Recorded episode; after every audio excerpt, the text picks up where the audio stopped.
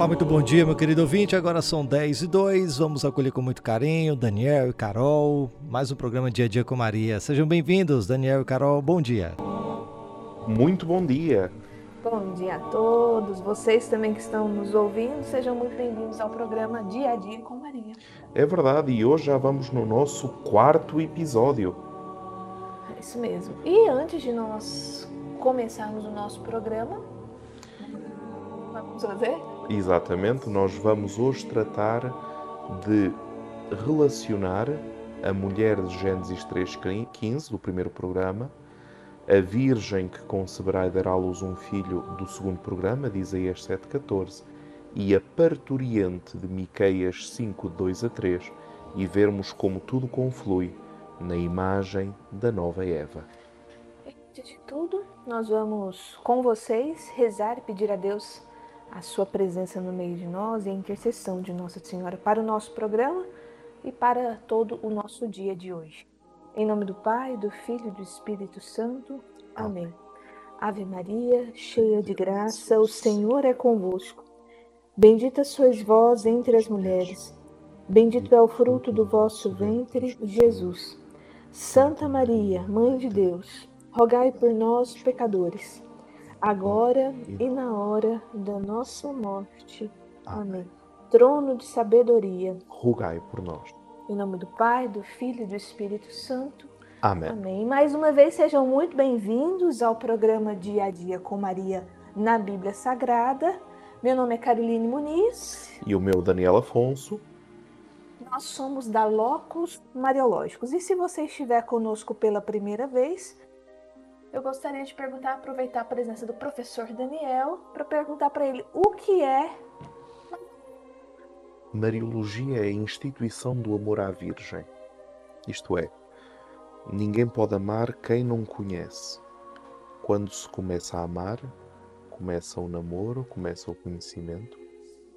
E quando esse conhecimento se torna uma forma de vida, desse momento para a frente, nasce a Mariologia, conhecer tudo aquilo que tem a ver com a Virgem Maria. Então existe, né, é, no nosso caminho de conversão, no nosso processo é, como cristãos, normalmente existe ali uma, uma afeição à, à Virgem, a Nosso Senhor, e aí chega num ponto da nossa vida onde a gente percebe que nós precisamos de mais. Uhum, isso. E no nosso, no nosso caso, nós precisamos de mais no sentido de conhecer mais ainda quem é a Virgem. Isso nós temos visto que se trata de uma vocação. É uma vocação dentro da igreja, sim. Se nós passarmos ao longo da história da igreja, eh, essa vocação foi se cristalizando até à criação por parte de um padre jesuíta em 1602 da palavra Mariologia. E daí para a frente tem sido extraordinário o que Deus tem feito, sobretudo nas últimas décadas. E, nomeadamente, no conhecimento bíblico da pessoa de Maria. Existem falsas palavras e uma delas é a Bíblia sobre Maria fala pouco.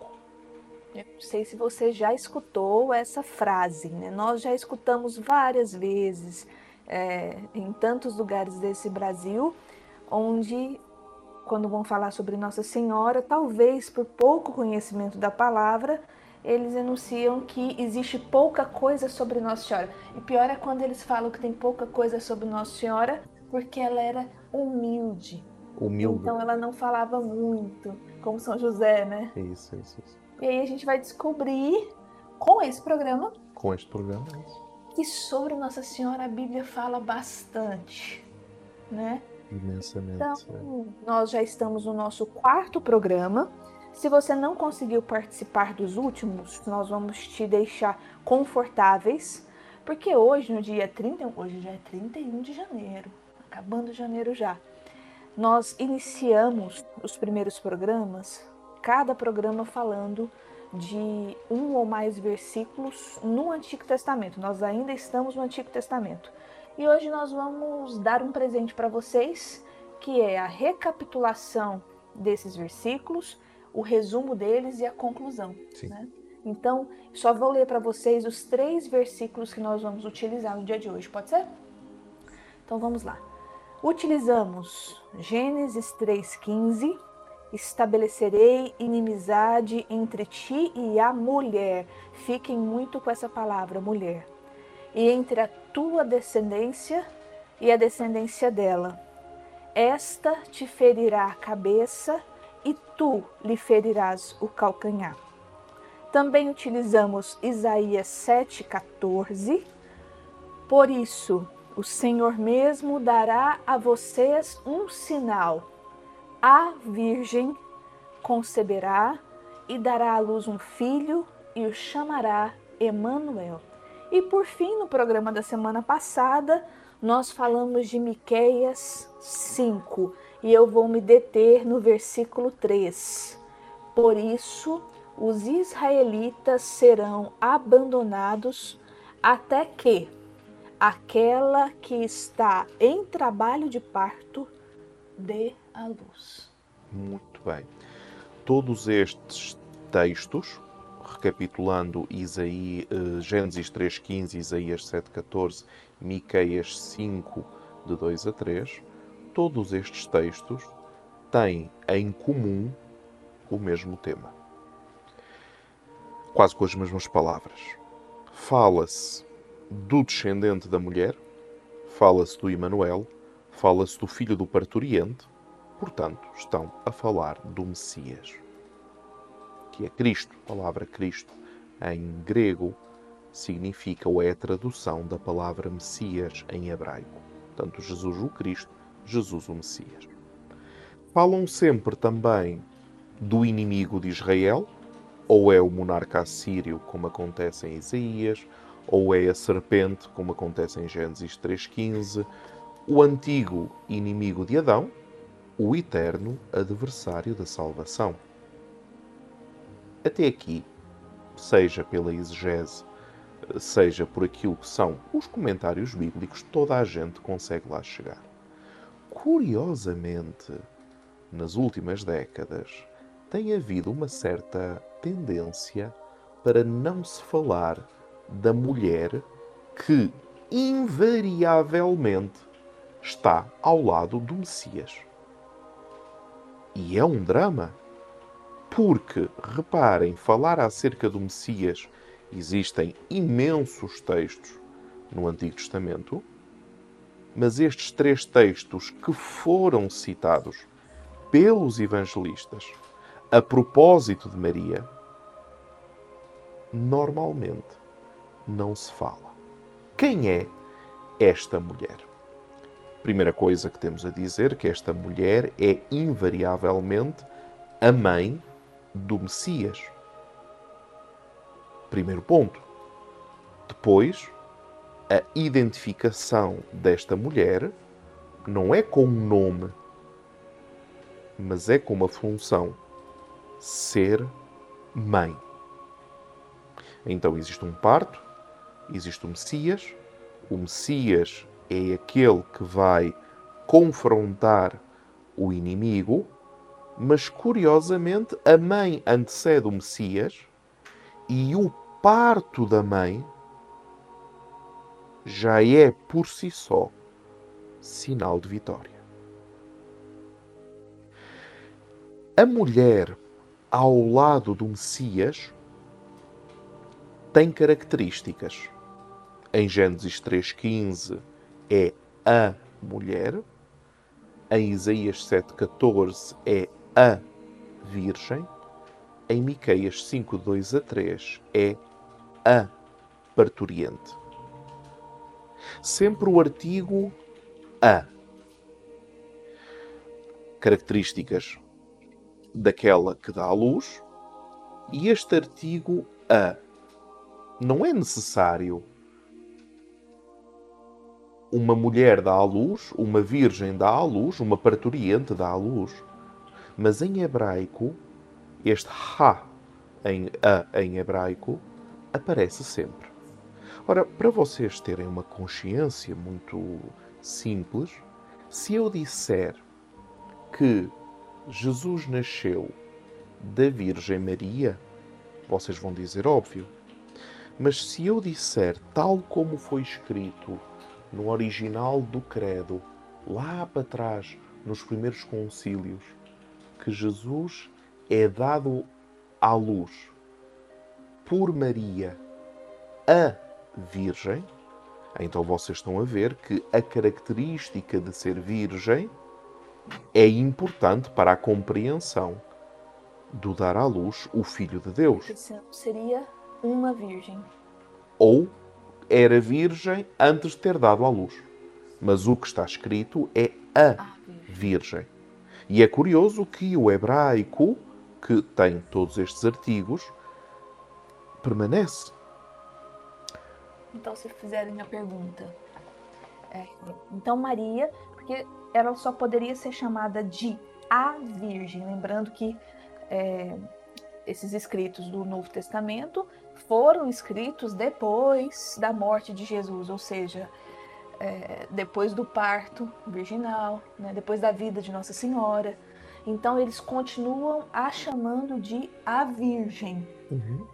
Uh, então nós podemos dizer que, claro, é proclamação de dogma, mas para a gente explicar, né? Então se alguém perguntar para vocês mas Nossa Senhora não continuou virgem. Ela foi virgem antes do parto, porque senão Jesus não seria Deus. Uhum. Mas depois disso, ela não continuou.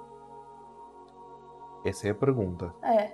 Esta pergunta fazem-na muitas vezes porque não conhecem o texto bíblico. O texto bíblico diz literalmente, se vocês olharem para a Anunciação em São Lucas, que existe uma visão de que o anjo foi ter com uma virgem a casa de uma virgem e que era virgem e que depois se chamava Maria. Isto é, a afirmação de Lucas em relação à virgindade de Maria é enorme, muito mais do que o seu nome. Tanto é que, por exemplo, São João vai chamar a Maria a mãe de Jesus, mas nunca diz Maria. Então, seja a mulher como a Virgem, como a Mãe, diz muito mais acerca de Maria do que o seu nome. Sim. E não há registro dentro da ortodoxia da fé de dois mil anos que a perpétua virgindade de Maria tenha sido colocada em causa. Normalmente, os hereges colocam a perpétua virgindade de Maria em causa, não por uma questão moral, mas para destituir a divindade de Nosso Senhor Jesus Cristo. A maternidade virginal de Maria é atestada pela Sagrada Escritura e faz parte dos pilares da nossa fé. Porque se verdadeiramente foi uma maternidade virginal, então verdadeiramente é, é uma maternidade divina. Jesus é verdadeiro Deus e verdadeiro homem. Certo. Continuando agora com o nosso oráculo, Miqueias, que vai dizer: Por isso Deus os abandonará até aquela que deve dar à luz tenha dado à luz, ou, traduzido de outra forma, até que a parturiente tenha dado à luz. Ora, nós esperamos que a desolação cesse, né, no contexto de Miqueias, com a aparição do Messias.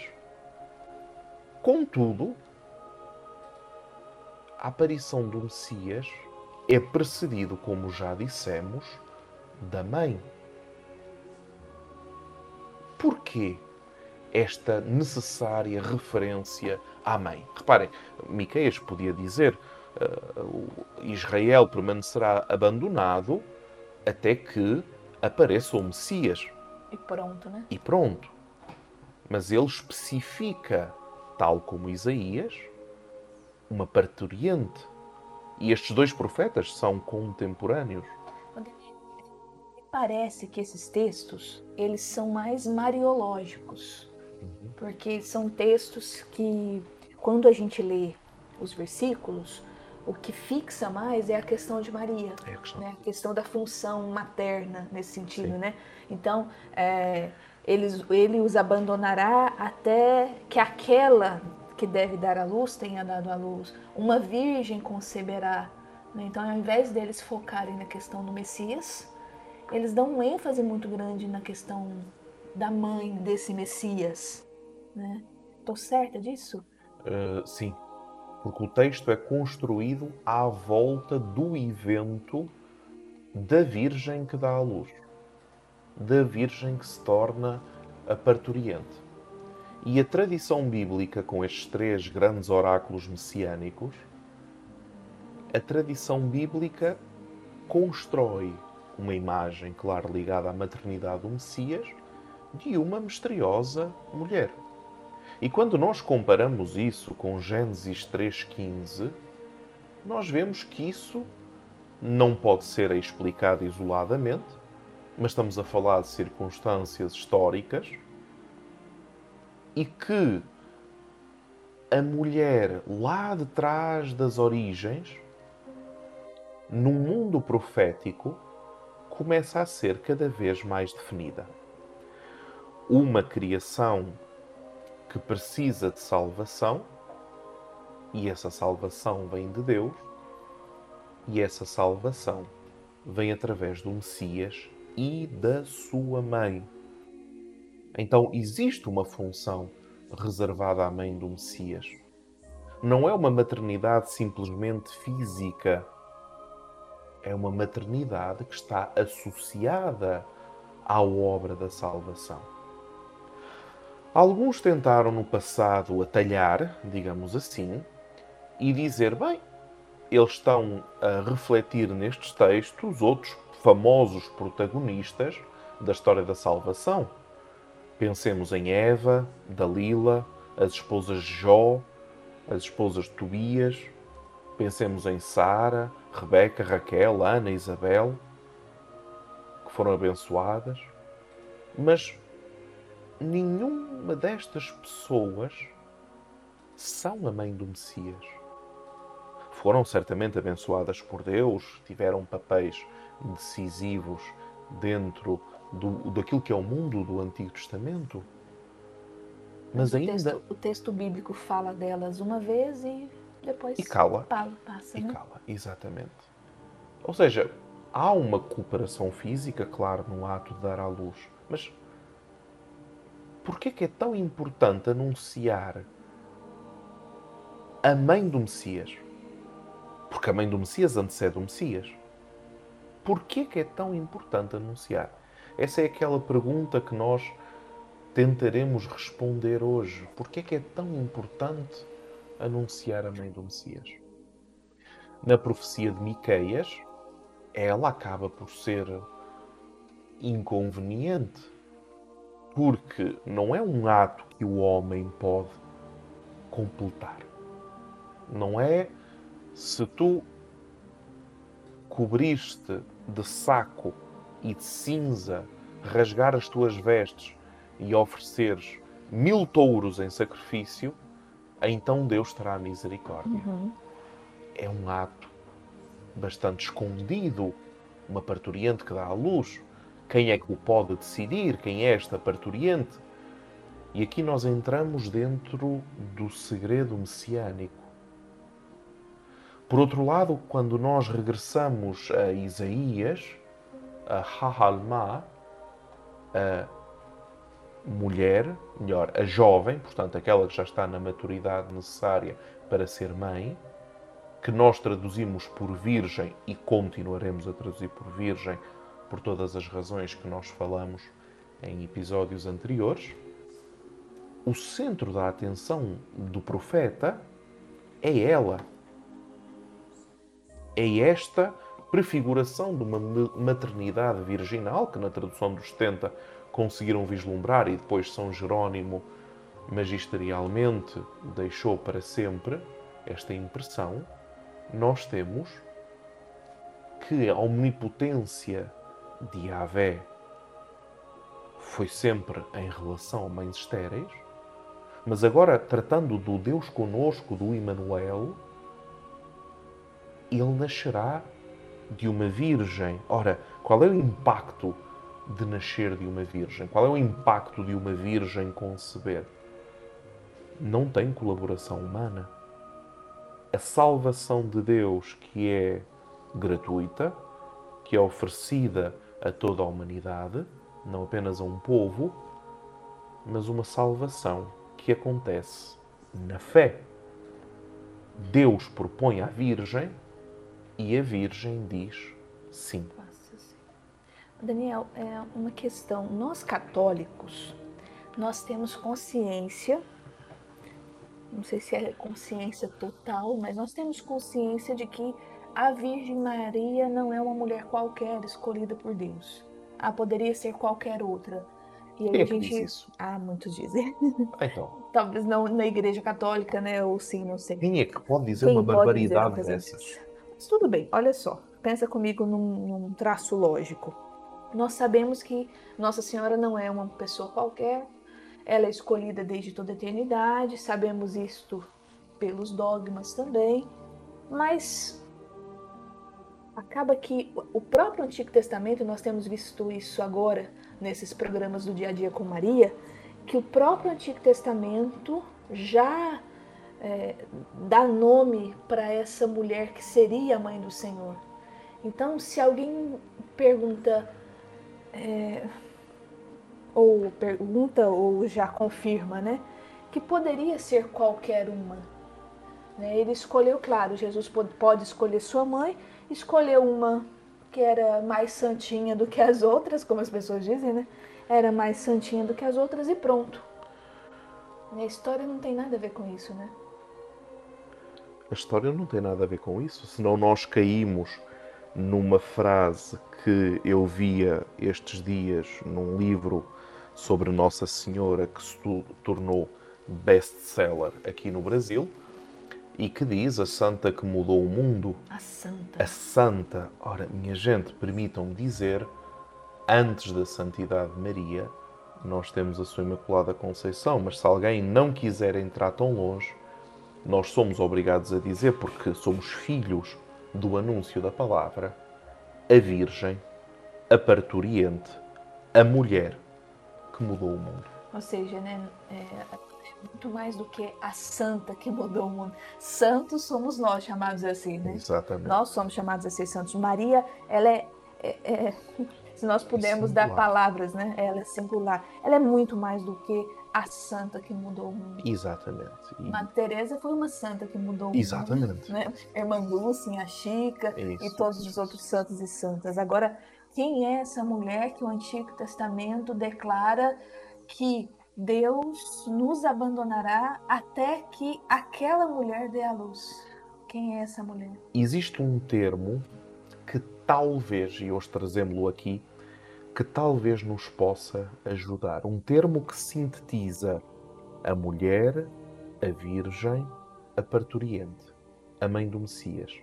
O termo é Nova Eva. Nova Eva. Claro que nós não temos, a não ser na patrística, literalmente o termo Nova Eva. Mas se nós olharmos para o texto de Gênesis, Gênesis 3,15, nós já temos, ainda que sem nome, a Nova Eva. Reparem, o autor de Gênesis já vai olhar para o protagonista do acontecimento, portanto, Eva, vai olhar para o inimigo da salvação, serpente, vai olhar para o primeiro homem, nós sabemos a importância do homem na cultura hebraica, e antes mesmo que toda a condenação derivada do fruto da árvore da vida, toda a condenação aconteça, antes mesmo de terminar, se quisermos, a narração, nós já temos uma promessa à nova Eva, uma promessa de restauração. O próprio autor vai dizer que esta Eva é a mãe dos viventes e que na sua descendência ele pisará a cabeça da serpente, mas na sua descendência de Eva virá esta nova mãe dos viventes, e essa nova mãe dos viventes, ao acontecer numa história que parece que recomeça do zero, acontecerá com os mesmos autores da origem, mas segundo a vontade de Deus. Reparem, vamos fazer aqui paralelos entre Eva e Maria. Eva foi criada para ser companheira do homem. Maria foi criada para ser a mãe do novo homem, da nova criação. Eva foi associada à missão do homem na terra. Uhum. Maria é associada à missão do filho. O homem foi criado à imagem e semelhança do Criador. Jesus é o Criador. A missão, que era aquela de crescei e multiplicai-vos, o primeiro mandamento que Deus dá ao seu povo na Sagrada Escritura é o crescei e multiplicai-vos. Jesus cresce e multiplica-se da mesma forma como ele foi gerado no ventre de Maria, através do Espírito Santo. Se o crescei e multiplicai-vos. Genesíaco era aquele da nossa natural eh, gestação humana, aquele crescei e multiplicai-vos aplicado no Novo Testamento é da gestação segundo o Espírito, porque o mesmo Espírito que pairava sobre as águas é aquele que hoje paira na, via, na pia batismal, e a pia batismal é o, é o modelo, a imagem do ventre de Maria, e nesse ventre virginal apenas fecundado pelo Espírito, renascem os novos cristãos. Ora, agora temos pontos de alteração. A primeira mulher foi aliada de Satanás, talvez sem o saber ou sem se aperceber a nova mulher é aliada pelo Messias.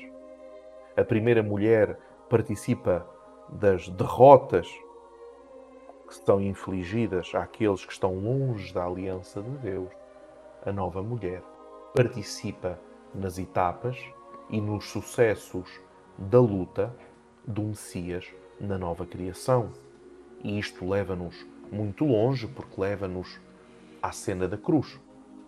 Na cruz, nós temos o novo Adão, o novo jardim, a nova árvore da vida, o novo fruto da árvore da vida, a nova Eva, e Jesus, moribundo, termina dizendo: Filho, eis aí a tua mãe, constituindo Maria como a mãe dos viventes.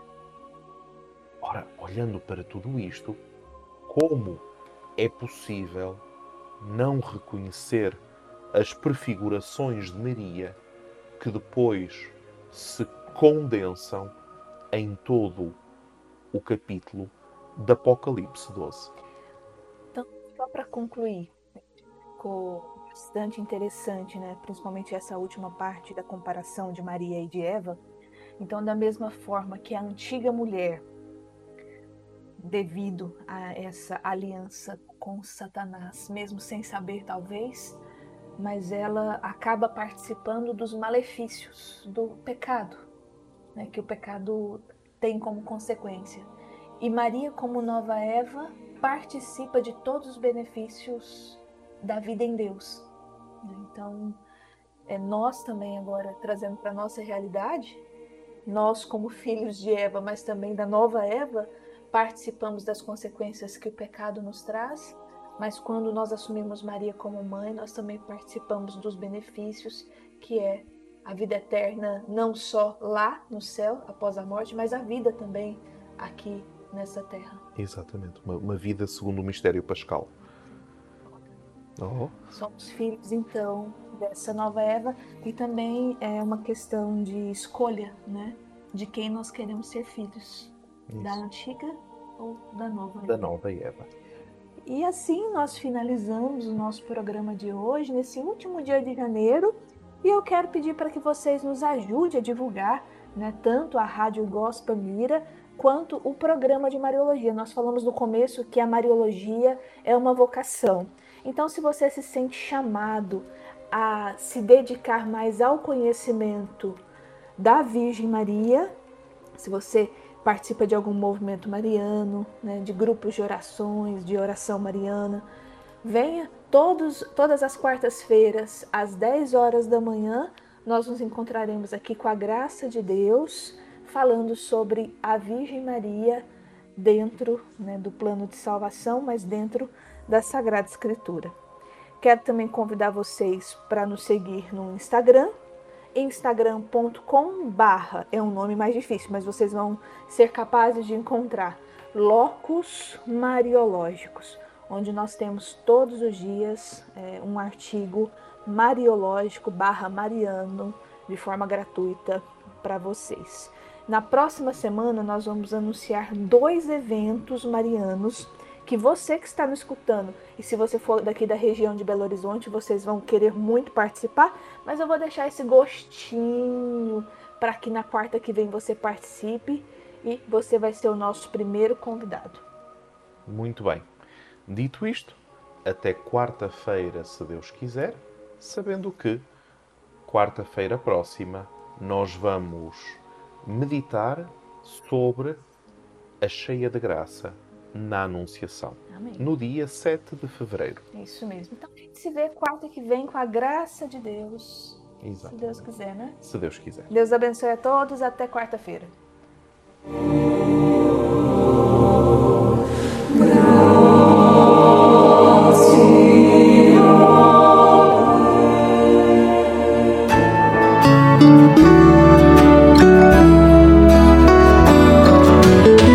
Dia a Dia com Maria, na Bíblia Sagrada. Com os professores Daniel e Carol, da Locos Mariológicos. Dia a Dia com Maria, na Bíblia Sagrada. Aqui, na Gospa Mira FM.